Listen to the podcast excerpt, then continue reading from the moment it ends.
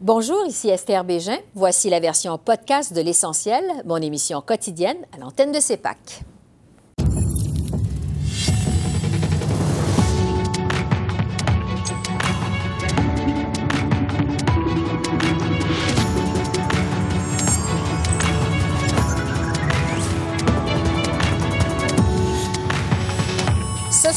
Grève au port de Montréal. Ottawa envisage forcer un retour au travail. Michel Leblanc, grand patron de la Chambre de commerce de la métropole, nous parle des impacts économiques du conflit. Pour ou contre une loi spéciale pour mettre fin à la grève? On en débat avec notre panel de députés. Le budget Freeland maintenant adopté, qu'en est-il des possibilités d'élection au pays? L'analyse des dossiers chauds de ce début de semaine avec Geneviève et Daniel.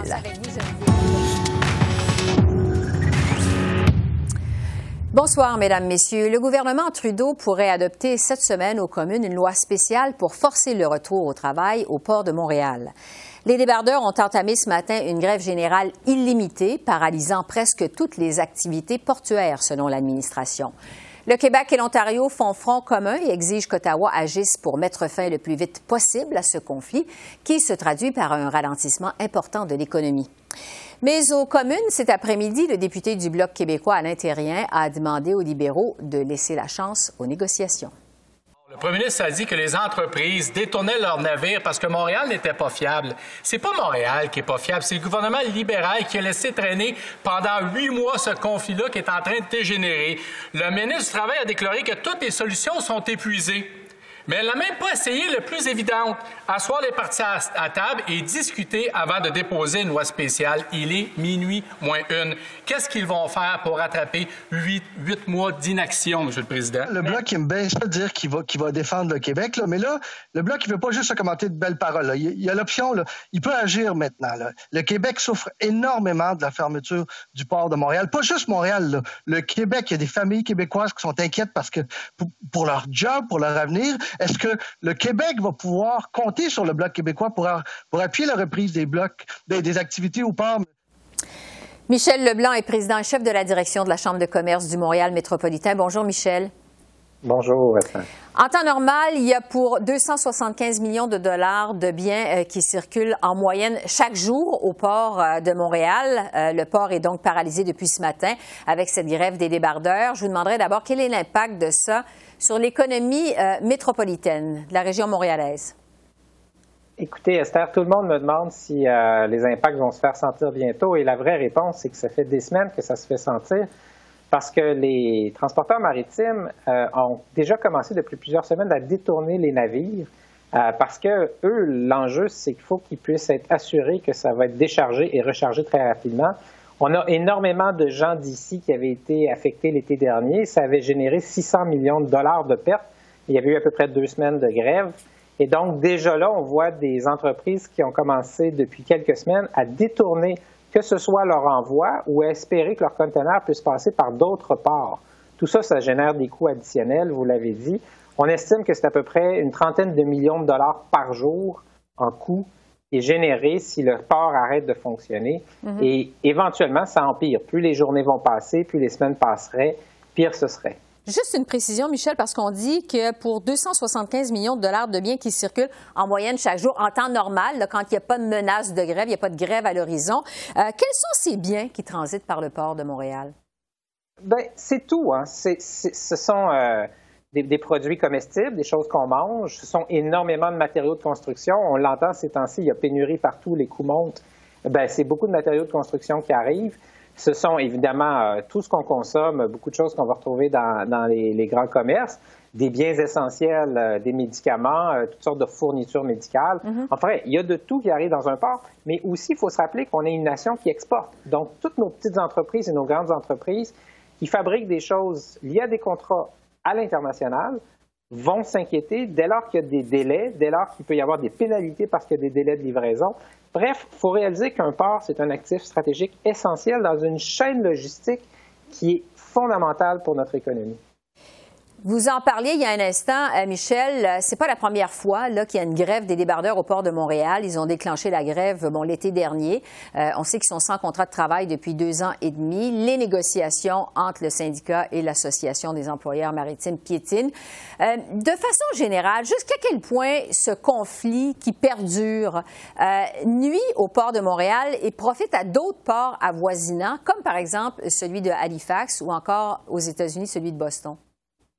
Bien, vous l'avez bien dit, euh, ça fait très longtemps que ça dure et déjà l'été dernier, il y avait eu cette grève et depuis ce temps-là, ben, il y avait toujours cette possibilité que ça dérape très rapidement. On le voyait venir, cela dit. Et donc, qu'est-ce que ça veut dire dans ce temps-là? Ça veut dire que, d'abord, je l'ai dit, les, les, transporteurs maritimes ont commencé d'eux-mêmes à regarder d'autres destinations, donc le port d'Halifax, mais tous les ports de la côte Est jusqu'à Savannah. Et d'ailleurs, tous ces ports ont connu dans les dernières semaines, dans les derniers mois, des croissances de volume marquées, alors qu'au port de Montréal, on connaissait une décroissance. Donc, ça témoigne à la fois de l'impact sur le port, mais ça témoigne aussi du fait que la relance qui s'est amorcée un peu partout, mm-hmm. eh bien, ici, ça ne passe pas par notre port, alors que sur la côte Est, c'est évident que là, ils sont lancés dans la relance. Maintenant, vous me dites, qu'est-ce que ça provoque? Ça provoque des coûts additionnels euh, pour les entreprises, je le disais tout à l'heure, ça provoque des délais. Mais ce qui est plus dangereux aussi à long terme, c'est qu'il faut bien comprendre que les ports de la côte Est tentent d'attirer le plus de trafic, le plus de trafic maritime. Et donc, ils sont continuellement en train d'essayer de convaincre les transporteurs maritimes d'utiliser les ports de la côte Est pour avoir, avoir accès au Midwest américain plutôt que d'utiliser le port de Montréal. Alors là, s'il y a une grève, si les transporteurs maritimes s'habituent à utiliser les ports de la côte Est, ça vient défaire à la fois notre avantage concurrentiel et à la fin, ça peut menacer nos emplois ici. C'est pour ça que c'est dangereux maintenant, mais c'est dangereux aussi à moyen terme s'il y a une grève. Donc, des impacts à moyen et peut-être plus long terme. Euh, terme D'autant plus, Michel, bon, c'est une grève qui tombe, il faut le dire, au mauvais moment parce que c'est un moment où tous les gouvernements font des pieds et des mains pour euh, relancer l'économie qui, comme on a été très durement affectée par la, pandémie. Euh, le Québec et l'Ontario demandent à Ottawa donc d'intervenir avec une loi spéciale pour forcer le retour au travail. Euh, aux communes, il y a des partis d'opposition euh, qui jugent que ça vient briser l'équilibre à la table des négociations, euh, négociations qui se poursuivent. Donc, quelle est votre position à la Chambre de commerce au sujet de la possibilité d'une loi spéciale? On la réclame, cette loi spéciale, on la réclame depuis plusieurs semaines. On réclamait que le premier ministre, Justin Trudeau, soit celui qui tranche parce que c'est clair que c'est un geste important qui est à poser. Maintenant, il faut réaliser que c'est un peu anormal qu'une une organisation, une entreprise qui est absolument essentiel pour l'économie, puisse être en arrêt de travail. Ce n'est pas seulement les 1100 euh, débardeurs qui sont touchés, ce sont des dizaines de milliers de travailleurs qui pourraient perdre leur emploi parce que des entreprises seraient forcées de ralentir la cadence ou de simplement cesser de produire, faute de matériaux, faute euh, de pouvoir exporter. Bref, l'enjeu, il dépasse largement des négociations entre deux parties au port de Montréal.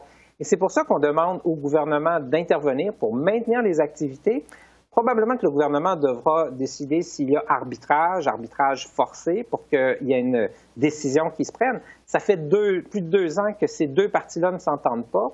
Euh, il faut intervenir, puis il faudra se poser la question. On, a, décidé il y a longtemps qu'un hôpital, par exemple, qui est essentiel pour la santé de la population, ne peut pas tomber en grève. Il doit y avoir une négociation, mais ça ne peut pas tomber en grève. On peut se poser la question si un port qui est aussi essentiel pour la santé économique de la société, que ce soit normal qu'on puisse laisser 1100 débardeurs décider, dans le cadre de leurs négociations, on fait la grève. Et, c'est un coût énorme pour la collectivité quand un actif comme celui-là cesse de fonctionner. Alors, le gouvernement euh, fédéral qui pourra intervenir aussitôt que demain. On va suivre évidemment ce dossier-là. Michel Leblanc, euh, président euh, de la Chambre de commerce du Montréal métropolitain. Merci beaucoup. Merci. C'est moi qui vous remercie. Alors, pour ou contre le recours euh, à une loi spéciale d'Ottawa pour forcer le retour au travail des débardeurs au port de Montréal, c'est la question que je vais poser à notre panel de députés que je vous présente à l'instant. Pour les libéraux, Anthony Housefather, pour les conservateurs, Richard Martel, pour le Bloc québécois, Xavier Barsalut-Duval et pour le NPD, Alexandre Boulris. Bonsoir à vous quatre. Bonsoir. Bonsoir. Le premier ministre Trudeau a dit que le port de Montréal perd des clients, qu'on ne peut pas accepter des dommages massifs à l'économie. Je vais commencer avec euh, Richard Martel, des conservateurs. Euh, est-ce que vous êtes pour ou contre une loi spéciale pour forcer le retour au travail des débardeurs au port de Montréal? Bien, c'est certain qu'on va examiner la situation parce qu'on ne peut pas laisser euh, définitivement cette grève-là continuer. Par contre, il faudrait absolument. Euh, qu'est-ce qu'on préfère, nous autres, c'est que les deux parties en présence arrivent à une entente, bien sûr, parce que là, présentement, ça fait quand même plusieurs moments que ça perdure. Mm-hmm. On sait qu'il y a eu une grève de 19 jours. Ça, ça, ça a eu comme effet qu'on a eu des pertes de 600 millions euh, de dollars à notre économie. Alors, bien sûr qu'on aurait aimé que le gouvernement soit plus proactif dans ce dossier-là, puis qu'il laisse pas traîner ça comme il le fait. Parce que vous savez que c'est des infrastructures stratégiques, le port de Montréal, les voies ferroviaires, les aéroports. Alors, le gouvernement doit être doublement vigilant, justement, puis prévoir les coûts pour pas que cette situation-là arrive. Alors, on demande beaucoup de leadership de la part de notre gouvernement pour amener des conditions favorables qui feraient en sorte que les deux parties arriveraient à une entente. Xavier Barcelou-Duval du Bloc québécois, euh, un conflit qui perdure. Euh, Monsieur Martel nous parle des impacts économiques. Euh, vous êtes au Bloc pour ou contre une loi spéciale? Ben, écoutez, au Bloc québécois, c'est jamais arrivé dans le passé qu'on a euh, appuyé une loi spéciale qui viendrait euh, brimer les, droits des travailleurs. Euh, c'est clair que nous, de notre côté, on ne souhaite pas une grève non plus. Je pense que ce qui est important, c'est que les deux parties s'assoient ensemble. Mais là, ce qui semble être difficile, c'est justement faire en sorte que ce dialogue-là a lieu. Mais on n'a pas l'impression que le gouvernement a fait preuve de la proactivité qui serait nécessaire non plus dans le dossier.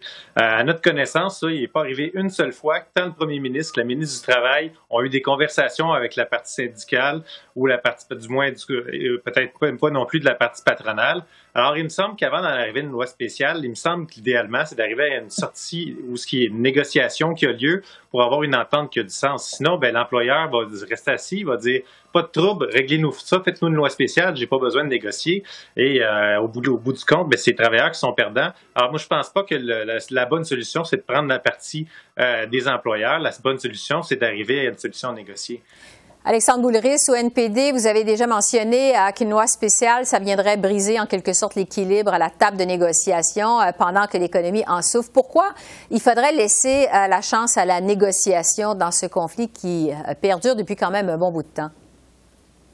Bien, il faut laisser la chance au rapport de force aux, partis en présence. C'est ça que nous, on dit au NPD parce qu'on défend les droits, les droits fondamentaux des travailleurs, des travailleuses. Puis, soyons très clair, là. Un, la grève générale, elle a commencé ce matin. Alors, hier, les, libéraux ont déjà menacé les travailleurs d'une loi spéciale de retour au travail avant que la grève commence. Il y avait une grève partielle sur le temps supplémentaire puis les fins de semaine, mais pas de grève générale illimitée.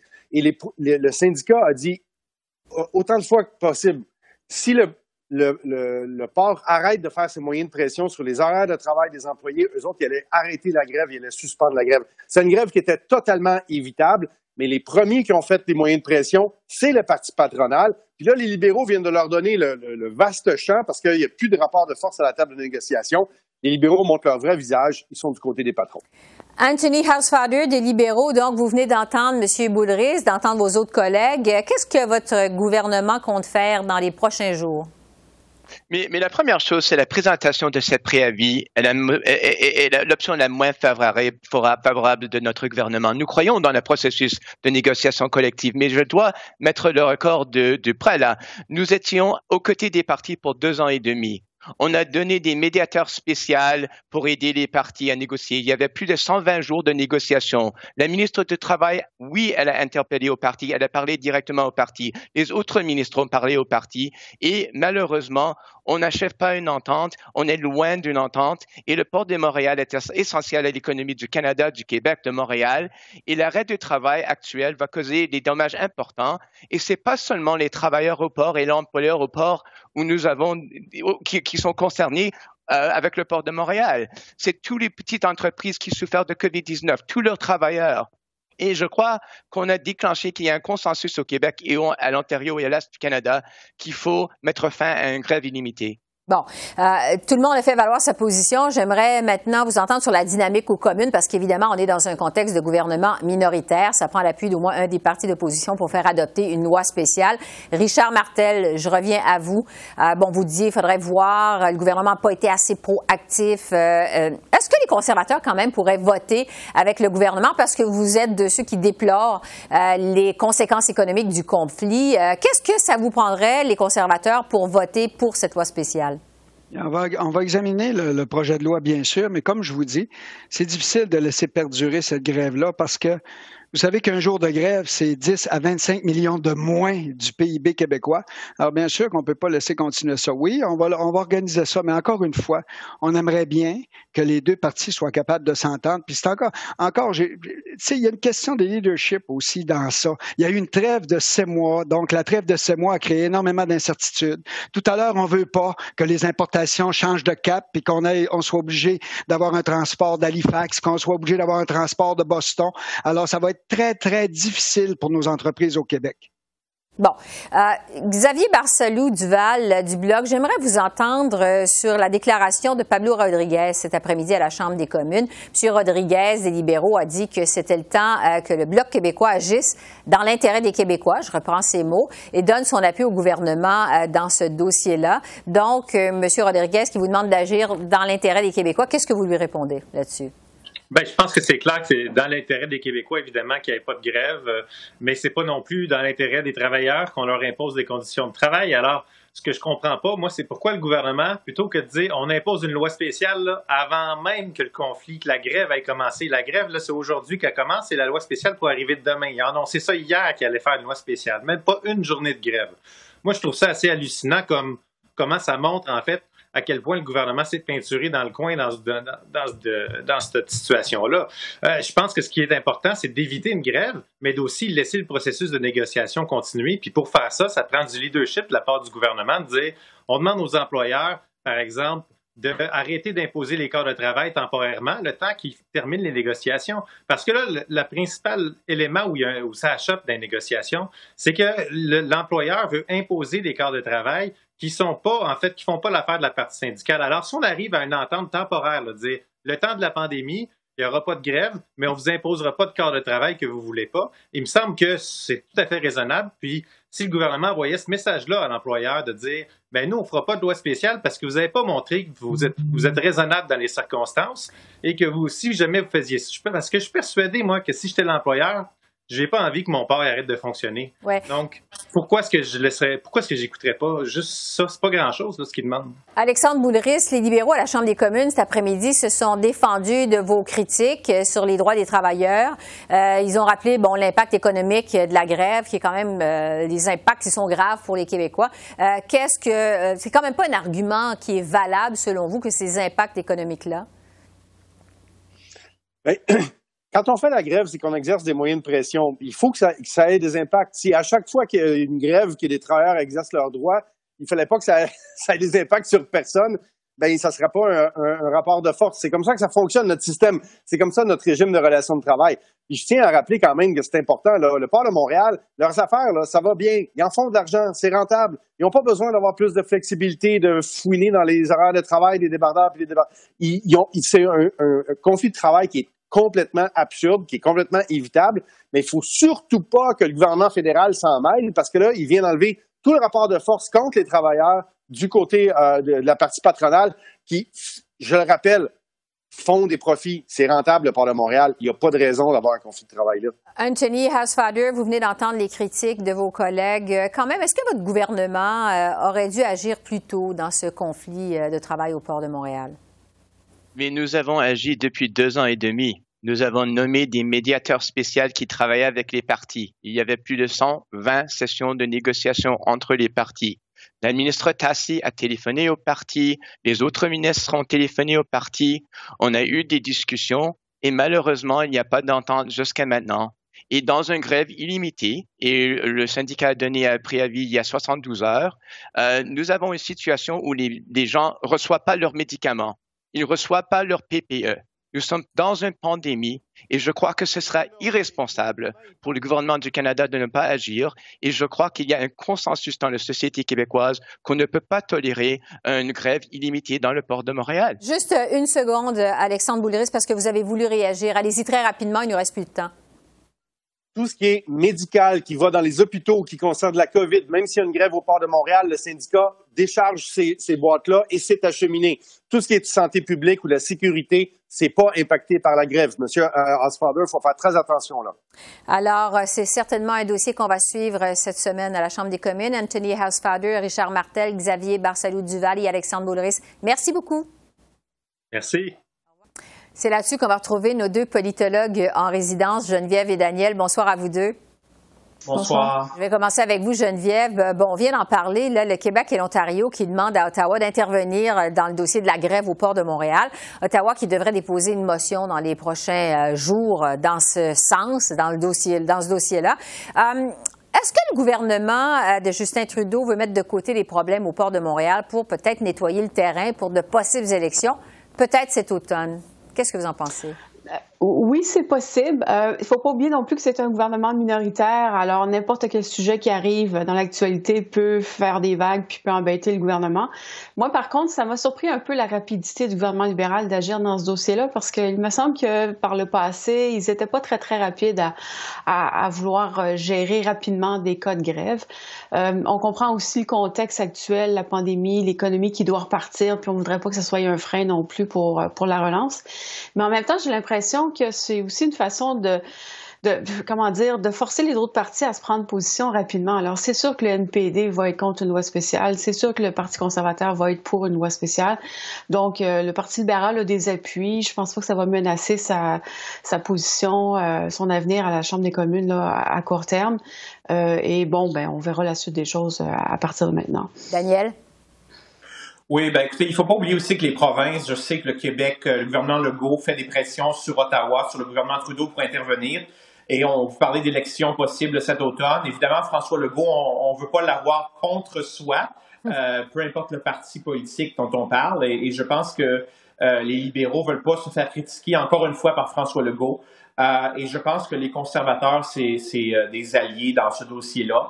Euh, je pense qu'il faut pas oublier avait ce conflit-là dure depuis 2018, puis il y a eu une grève de 19 jours euh, l'été passé, 19 euh, jours, et ça, ça, a causé des problèmes économiques. Il y a beaucoup de, de, compagnies qui, sont, qui se sont plaintes. Donc, si on prend la relance économique au sérieux, comme on dit, et, et que, des, que les provinces et les, les compagnies se plaignent, pas, pas, seulement les compagnies qui, sont, qui travaillent au port, mais au-delà de ça, je pense que la pression monte. et C'est pour ça que les libéraux euh, vraiment euh, sont en train de, de, mettre de l'avant ce, projet de, de, loi spéciale. Ouais, une euh, grève qui survient alors qu'on met sur les rails la relance économique post-COVID. sur le vote de confiance maintenant sur le budget de la ministre Freeland qui a été déposé hier, donc le vote de confiance a eu lieu aujourd'hui. On le savait là avec l'appui annoncé du NPD, c'était une formalité. Geneviève, ça fait l'affaire de qui, de quel parti finalement qu'on n'aille pas au printemps, qu'on n'aille pas en élection euh, cet automne. Ce printemps, je veux dire. Ce printemps, oui, ça fait probablement l'affaire de tous les partis. J'inclurais aussi le, Parti libéral parce qu'ils peuvent mettre en place un peu plus leur programme politique. Mais en premier lieu, je suis sûre que ça fait l'affaire des partis d'opposition, le NPD, le Parti conservateur, euh, qui, à mon avis, ne sont pas du tout prêts à aller en élection. Ça leur prend une plateforme électorale euh, bien structurée, euh, qui présente une vision. Et euh, M. O'Toole, qui vient d'arriver à la tête du Parti conservateur, doit encore un peu mobiliser ses troupes puis s'assurer que tout le monde euh, est, est derrière lui. Euh, Monsieur Singh doit un peu se gratter la tête puis dire bon ben qu'est-ce que je fais? Le Parti libéral vient pas mal jouer dans mes plates-bandes alors je fais quoi pour me démarquer un peu? Et donc ça va leur donner du temps à tous les deux. Puis aussi du temps ben ça permet au Parti libéral de s'embourber dans des nouveaux dossiers qui lui seraient impopulaires.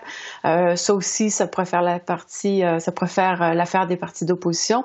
Puis dernière chose une chose on n'a pas encore parlé mais il faut pas oublier que le commissaire à l'éthique va éventuellement présenter son rapport sur l'affaire Charité dont on a tant parlé euh, l'automne passé.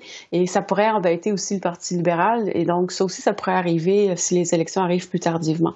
Donc, je vous dirais principalement l'avantage au parti d'opposition. Daniel, ça fait l'affaire de qui, de quel parti de ne pas aller en élection ce printemps, selon vous? Je pense que parmi les, les je pense les conservateurs, c'est probablement même s'ils vont, euh, bon, même s'ils votent contre le budget, là, peu importe ce qu'ils font, concernant le vote de confiance en tant que tel. Je pense qu'il y a un gros soupir de soulagement euh, de savoir que le NPD va, euh, va soutenir le gouvernement parce que ça va pas bien pour les conservateurs dans les sondages, euh, pour Erin O'Toole en termes de popularité personnelle. Euh, donc, euh, c'est un, un, soupir de soulagement. Je pense que c'est, il n'y a pas du tout. Puis les autres partis non plus là, ont pas envie d'aller en élection maintenant, surtout que la troisième vague, surtout en Ontario, là, ça va mal.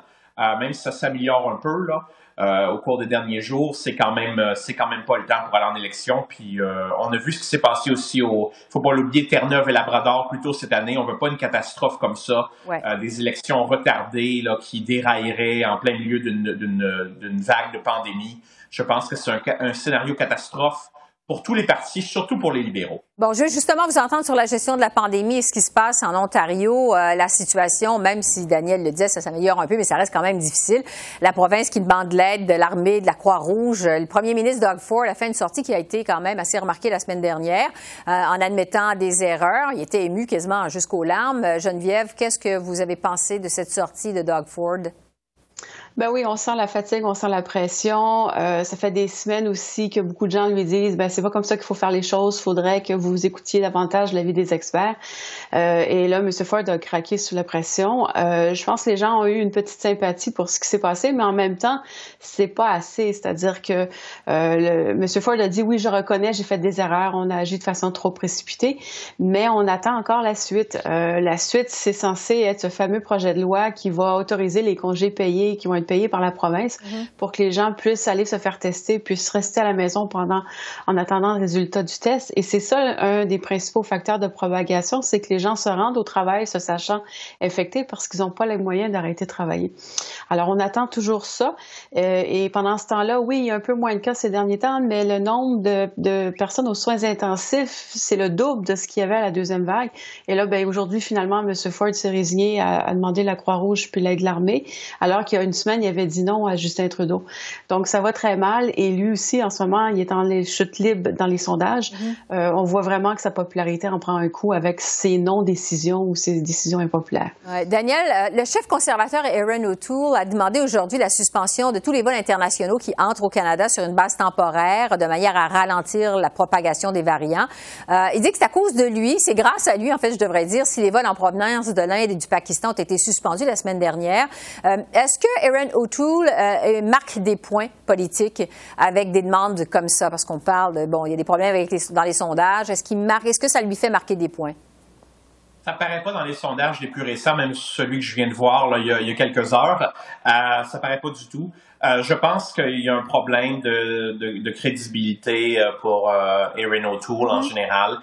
c'est vrai que la décision concernant les vols en provenance de l'Inde et du Pakistan, c'est une c'est une décision que les libéraux ont fait sous pression, mais je pense que la pression des médias, euh, la pression de certains premiers ministres provinciaux euh, a pesé beaucoup dans la balance. Donc, puis donc dire que c'est vraiment Erin O'Toole qui est responsable de ça, je pense que c'est euh, un peu euh, euh, comme une histoire de pêche, c'est pas très crédible. Ouais, euh, je vais terminer avec Geneviève sur la vaccination parce qu'il nous reste très peu de temps. Là, il y a plusieurs millions de doses de vaccins qui sont attendues au Canada dans les prochaines semaines. Juste cette semaine, en fait, c'est presque 2 millions, 1,9 million de doses. la campagne de vaccination s'accélère. Quel va être euh, le principal défi euh, des autorités de la santé, euh, du, gouvernement du Québec, du gouvernement de l'Ontario dans les prochains jours, les prochaines semaines, avec cette campagne de vaccination dont on sent qui prend vraiment de l'ampleur? Euh, ça sera, euh, à mon avis, d'acheminer les vaccins le plus rapidement possible auprès des populations qui en ont besoin. Alors, plus les vaccins de, arrivent en nombre euh, élevé, plus de nouveaux groupes réclament le droit d'avoir accès à ces vaccins-là. Puis, il faut pouvoir cibler ces groupes-là et, et, leur donner le vaccin. Alors, on entend, par exemple, des gens qui ont des difficultés de mobilité, par exemple, qui sont un peu plus jeunes, qui, là, pourraient y avoir accès. la machine semble assez bien rodée au Québec. Le Québec, c'est la province qui performe le mieux. C'est mm-hmm. là où il y a le plus haut taux de vaccination. Étonnamment, euh, en Ontario, ça ne va pas très bien. On voit des longues files d'attente de gens qui se rendent pour se faire vacciner pour finalement se faire retourner à la maison sans le vaccin. Euh, ça, ça va engendrer de la, la, frustration. Alors, il faut que les provinces soient capables de garder le rythme. On reçoit plus de doses, alors elles vont devoir vacciner davantage de personnes à tous les jours et, et maintenir le rythme pendant deux, trois mois encore. Alors, euh, on va voir comment chacune s'en tire, mais pour l'instant, c'est le Québec qui s'en tire le mieux, je dirais, surtout si on compare avec l'Ontario. Oui, au-delà de 30 de la population au Québec a reçu euh, une première dose du vaccin. Euh, Geneviève et à Daniel, on aura l'occasion de s'en reparler la semaine prochaine, très certainement. Merci à vous deux. Merci. Merci. Merci au revoir. Au revoir. Alors voilà, c'est comme ça qu'on a vu l'essentiel de l'actualité de ce lundi 26 avril sur la colline parlementaire à Ottawa. Esther Bégin qui vous remercie d'être à l'antenne de CEPAC, la chaîne d'affaires publiques par câble. Je vous souhaite une excellente fin de soirée et je vous dis à demain et surtout d'ici là, continuez à prendre soin de vous. Au revoir.